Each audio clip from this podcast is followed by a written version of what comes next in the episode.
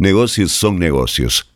Es presentado por yoquiero.com.ar, la evolución del e-commerce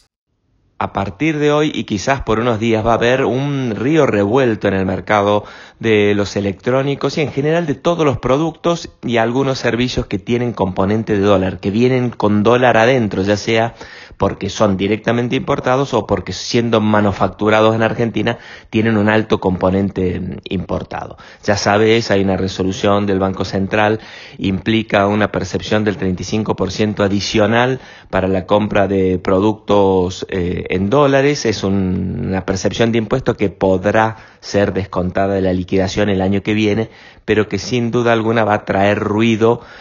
eh, en el mercado. Hoy va a ser un auténtico día de miércoles para contadores, para financieros que tendrán que ver en cada caso, en fabricantes, en importadores grandes, en importadores pequeños, cómo impacta esta nueva normativa que restringe el acceso al mercado único de cambios, es decir, al dólar barato,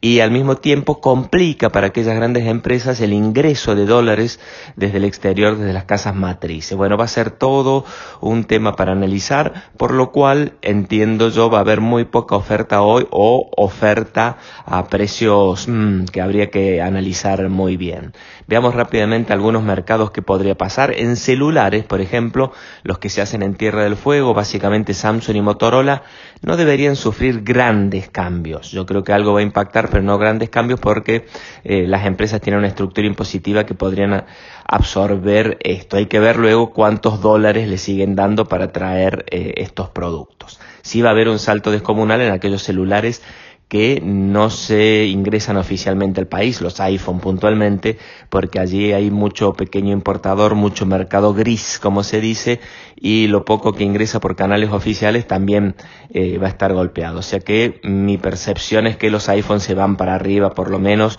un 20%.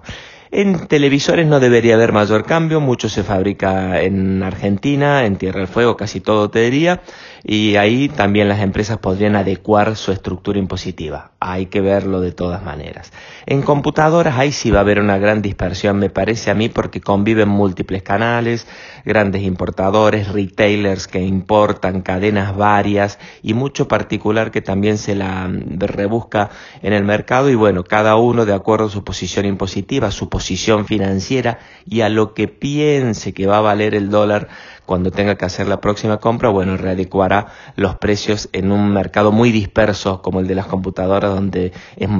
bastante más difícil saber si uno está comprando el último modelo o un modelo medio viejito que parece barato, pero que en realidad está caro. Bueno, así entiendo yo, van a quedar hoy con mucha confusión los mercados de los electrónicos a partir de las últimas medidas del Banco Central que le dan una vueltita importante al torniquete del acceso al dólar, de particulares, pero también de empresas.